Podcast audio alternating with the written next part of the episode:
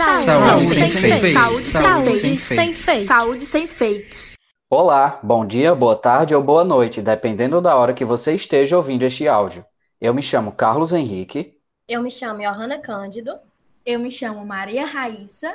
E eu me chamo Marcos Nascimento. No podcast de hoje, iremos falar um pouco sobre o processo de aprovação de vacinas e medicamentos.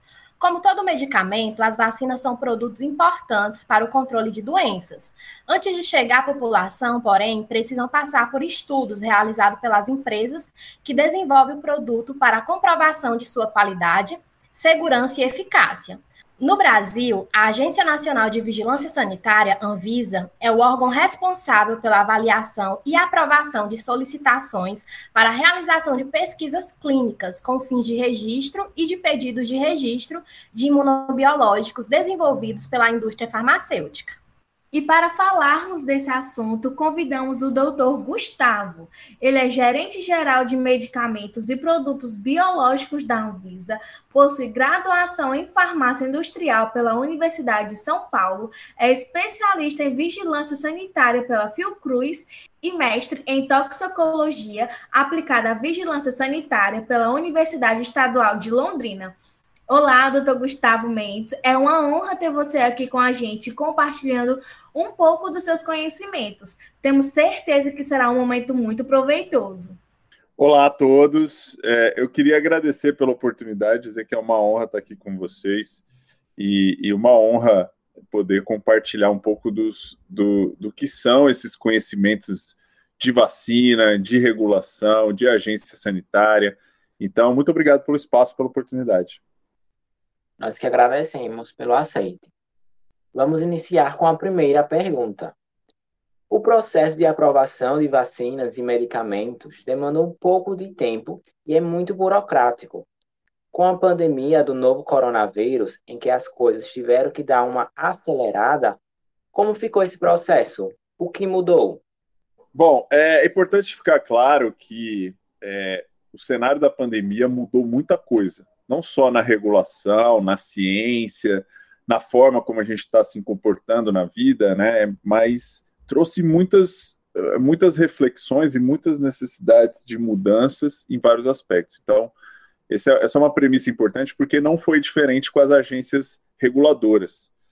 As agências reguladoras, não só do Brasil quanto do mundo, elas tiveram que se reestruturar, pensar em maneiras alternativas para enfrentar o desafio que é o seguinte: a gente precisa de medicamentos e vacinas o mais rápido possível, mas a gente não pode abrir mão dos critérios de qualidade, segurança e eficácia que são fundamentais para a gente ter certeza de que esses produtos realmente funcionam e realmente são seguros. Então, é, o que eu vejo que mudou na prática foi justamente, primeiro, a necessidade de respostas mais rápidas por, pelas agências reguladoras. E isso implica, claro, no desenvolvimento de novas vacinas, já nesse contexto, pensando que é, é, o desenvolvimento das vacinas tem que ser levado em conta no que diz respeito ao cenário da pandemia e na necessidade que a gente tem de ter aceleração de fases, ter junção de fases, reorganizar fases, mas sem abrir mão dos critérios de segurança. E, e o que mudou também é que nós aqui, especificamente no Brasil, nós designamos uma equipe maior que priorizou todas as, as, ações relacionadas à aprovação de medicamentos e vacinas. Então, tudo que entra relativo à Covid é priorizado. E uma equipe de especialistas multidisciplinar está responsável por essas, por essas análises e por essas considerações. Então, a gente conseguiu ganhar mais tempo sem abrir mão dos critérios. Doutor Gustavo, você poderia nos explicar um pouco sobre quais vacinas contra a Covid-19 até o momento estão disponíveis no Brasil? Claro. Bom, é, é, importante esclarecer também que tem diferentes maneiras de aprovar uma vacina. Nós temos vacinas que são registradas, vacinas que são autorizadas para uso emergencial e vacinas que foram autorizadas para importação excepcional que, que são essas diferentes vias de obtenção de vacinas?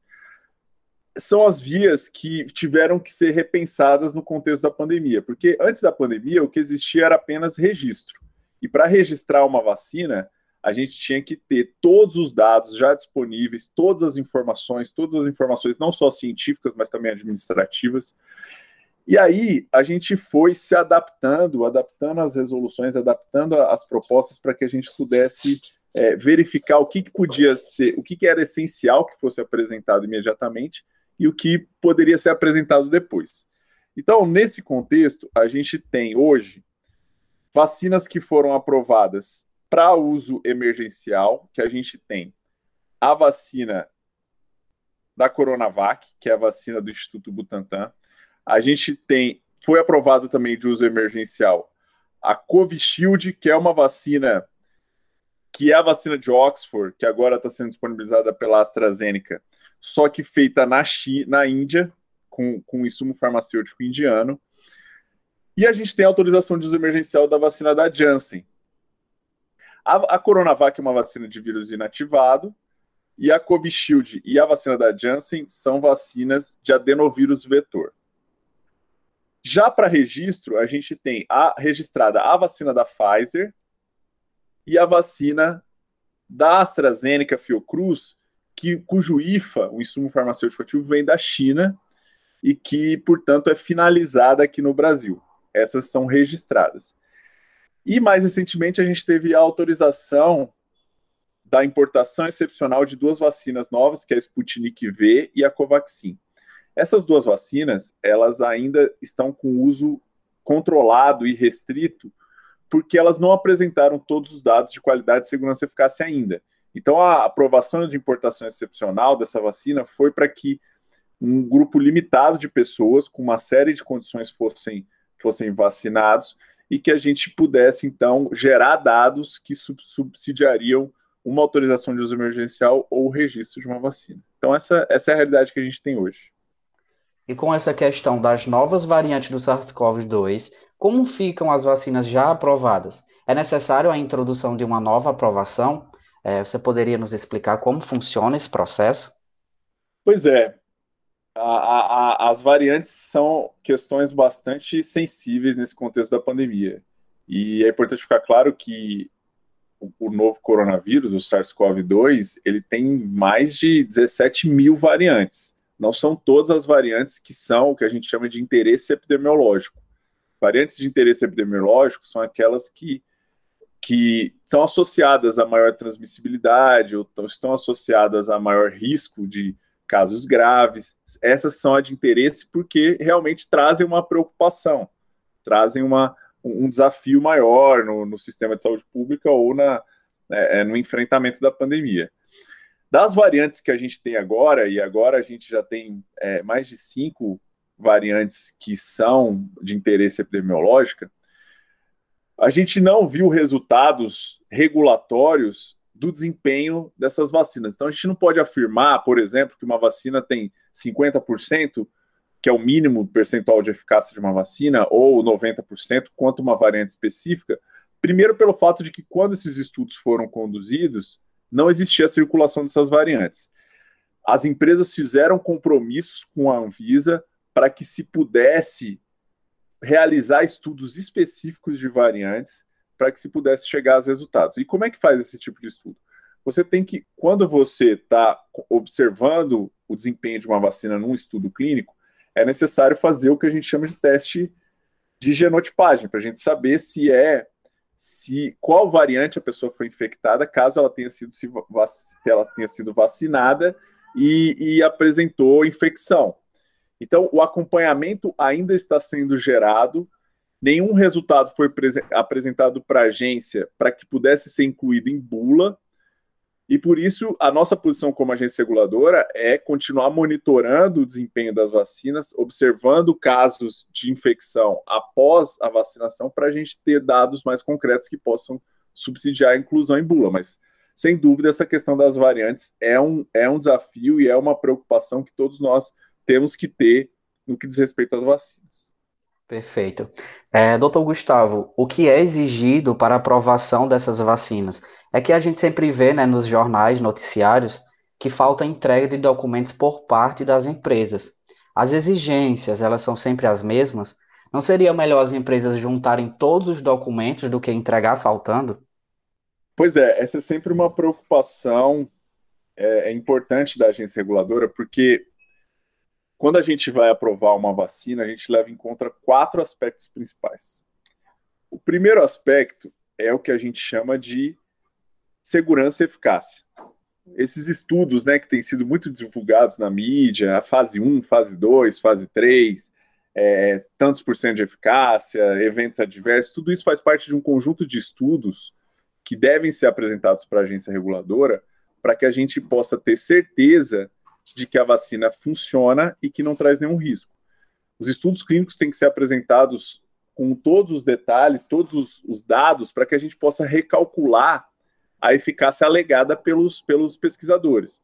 A gente viu muito isso na pandemia, né? Os pesquisadores indo na mídia falando: olha, minha vacina tem 90%. Aí depois, não, tem 70%, tem 50%, tem. Esses valores são valores que nós, como agência reguladora, precisamos ter certeza, precisamos calcular com base nos dados que são gerados, para que a gente possa ter certeza e, e, e, poder colocar na bula. Ao final, esse primeiro ponto de avaliação gera uma bula. A bula é o primeiro documento que a Anvisa, então, gera junto com a empresa para informar a todos. Além disso, um outro aspecto fundamental é o que a gente chama de tecnologia farmacêutica ou biotecnologia. A biotecnologia envolve a avaliação que a gente faz no que diz respeito ao desenvolvimento da vacina, ou seja, qual é a plataforma tecnológica dessa vacina? É, como, ela, como se chegou a esse protótipo de vacina? Quais são as modificações genéticas, as modificações celulares, moleculares que, que chegam, que resultam numa vacina? A gente precisa entender esse processo para que a gente possa aprovar. E além disso, a gente precisa saber como ela é produzida e como ela é avaliada, porque a gente sabe que os lotes de vacinas precisam ser avaliados quanto à qualidade. E quando eu digo qualidade, eu estou dizendo se tem a presença de impureza, se tem a presença de algum é, vírus adventício, um vírus que é indesejado, se tem algum, algum vírus replicante onde não deve ser, não, onde não deve ser replicado, qual é a potência dessa vacina. Então, tudo isso faz um conjunto de dados que precisam ser avaliados por nós e validados por nós para que a gente possa ter certeza de que a vacina cumpre com critério de qualidade. Terceiro aspecto que eu queria destacar é o que a gente chama de boas práticas de fabricação. Por mais que a vacina tenha sido estudada em estudos clínicos robustos, né, a gente está falando de milhares de pessoas que participam de estudos clínicos de vacinas, de medicamentos, é, por mais que a gente saiba como foi produzida, como foi desenvolvida a vacina, a gente precisa ter certeza de que o local que vai fabricar essa vacina ele tem condições mínimas técnicas operacionais para funcionar.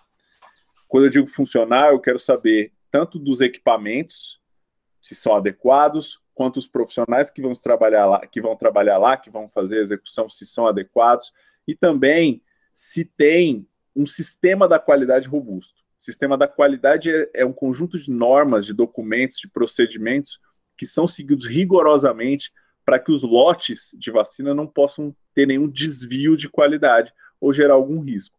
As boas, as boas práticas de fabricação, então, na, na, é, na realidade, é isso, é esse, essa, essa verificação que nós fazemos, que inclusive pode ser em loco, né? Nós fazemos inspeções de boas práticas de fabricação para saber se, se isso realmente está sendo cumprido e, e tem condições mínimas de aprovação. E por último, é o que a gente chama de farmacovigilância.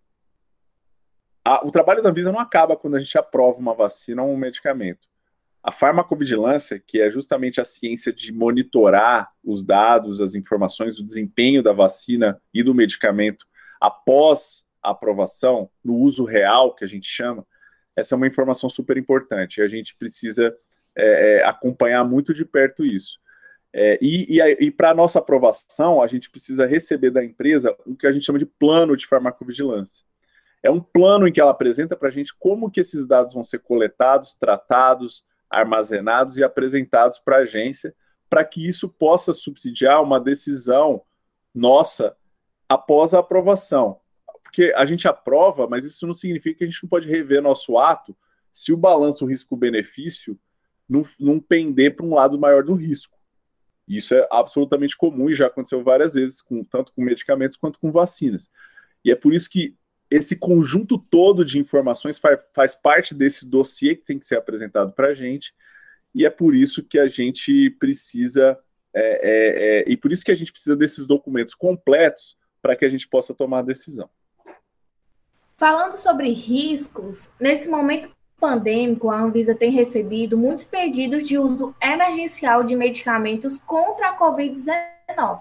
Atualmente, doutor Gustavo, quais os medicamentos já aprovados contra a Covid no Brasil? É muito importante discutirmos sobre isso, porque tem se disseminado muitas fake news a respeito, principalmente sobre a cloroquina, hidroxicloroquina e também da ivermectina.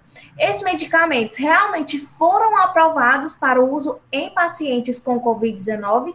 E se sim, em quais circunstâncias?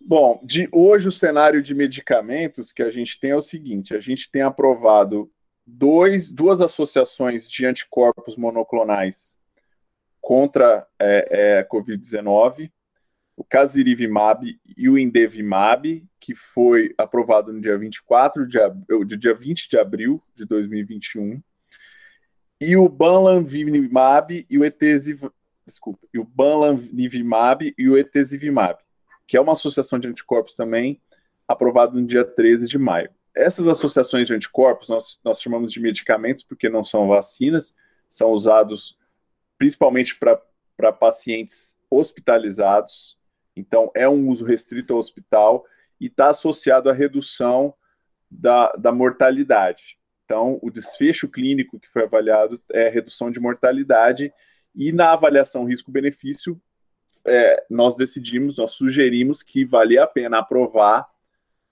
o uso emergencial, tendo em vista o resultado que foi observado.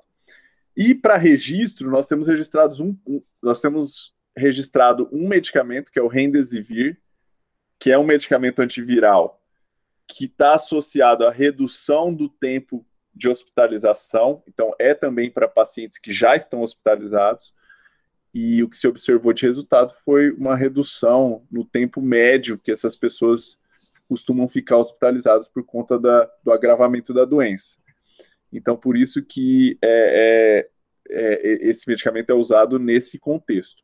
São só esses produtos que foram aprovados hoje, ou seja, só esses produtos têm na sua bula a indicação COVID. Isso não significa que a gente não tenha outros que possam vir a ser aprovados, Importante destacar que a gente tem mais de 80 estudos em andamento aqui no Brasil de medicamentos e medicamentos que atuam em diferentes, diferentes é, é, etapas da doença. Né? A gente tem medicamentos que atuam na, na fase viral da doença, medicamentos que atuam na fase inflamatória da doença, mas que ainda estão em estudo. E é por isso que a Anvisa não aprovou e não colocou em bula. Você mencionou a questão da cloroquina, hidroxicloroquina e ivermectina. Essas moléculas, algumas dessas moléculas já foram estudadas, o caso da hidroxicloroquina, que já teve um estudo aprovado pela Anvisa, o resultado que foi é, apresentado, inclusive publicado em revista científica, foi que não se havia, não havia um benefício maior do que o risco. Foi por isso que a Anvisa não incluiu em bula essa, essa indicação. Temos vários outros estudos em andamento, né? A, a cloroquina foi testada em diferentes fases, né? Tanto na fase é, é, de hospitalização, quanto na fase de quanto na fase é, é, ambulatória da doença, mas esse, nenhum resultado ainda foi um resultado robusto o suficiente para que a gente pudesse incluir em bula essa indicação. É, e no caso da ivermectina, a mesma coisa, a gente não tem ainda um estudo que mostre o, o resultado positivo, e quando a gente diz resultado positivo, eu estou falando de estudos com o grau de confiança regulatória. O que, que é isso? é, é, é, um estudo que segue o que a gente chama de boas práticas clínicas. Boas práticas clínicas é quando a gente sabe que o estudo tem rastreabilidade e confiabilidade. Como eu disse para vocês, eu preciso saber que aquelas alegações são verdadeiras, e para isso eu preciso ter acesso a todos os dados brutos do estudo. Não basta só um artigo científico dizendo que funciona para que a gente possa tomar uma decisão regulatória. A gente precisa ter acesso a todas as fichas clínicas, os laudos laboratoriais, os, os resultados diagnósticos dos pacientes para ter certeza de que aquele e recalcular para ter certeza de que, aquele, que, que, aquele resultado é confiável. Então, até o momento, essa, essa é a realidade que a gente tem. Ótimo, é muito bom a gente esclarecer essas questões, porque tem disseminado muitas fake news sobre esse assunto, né? E para finalizar o nosso podcast, vamos agora para a nossa última pergunta. É, doutor Gustavo, na sua percepção, qual o principal papel da Anvisa em meio ao enfrentamento da pandemia e quais ações esta já realizou visando combater o vírus?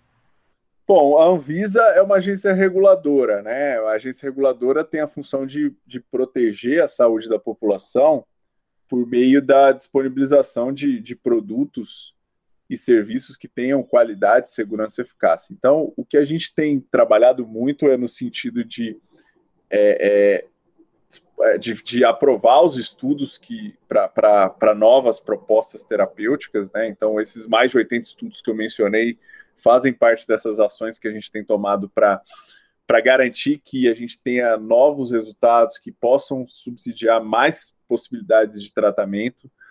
Além disso, a questão, a questão das vacinas, né? A gente tem acompanhado muito de perto os estudos que estão sendo conduzidos, a gente tem acompanhado os dados que são gerados, e a gente tem, bus tem buscado ser bastante transparente sobre tudo que a gente tem feito, todas as aprovações, todas as discussões, tudo que a gente tem, tudo que a gente não tem, a gente tem buscado ser muito transparente, porque a gente acredita que também é função da agência reguladora a educação sanitária.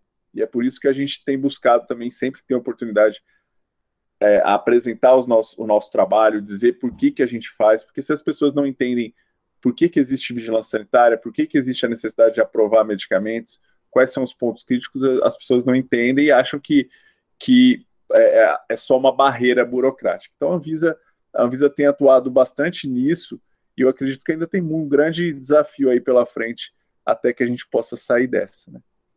Esse foi o nosso podcast de saúde de hoje. Espero que tenham gostado. Fiquem atentos para mais informações. É só clicar e nos acompanhar. E lembre-se, você é responsável por aquilo que compartilha.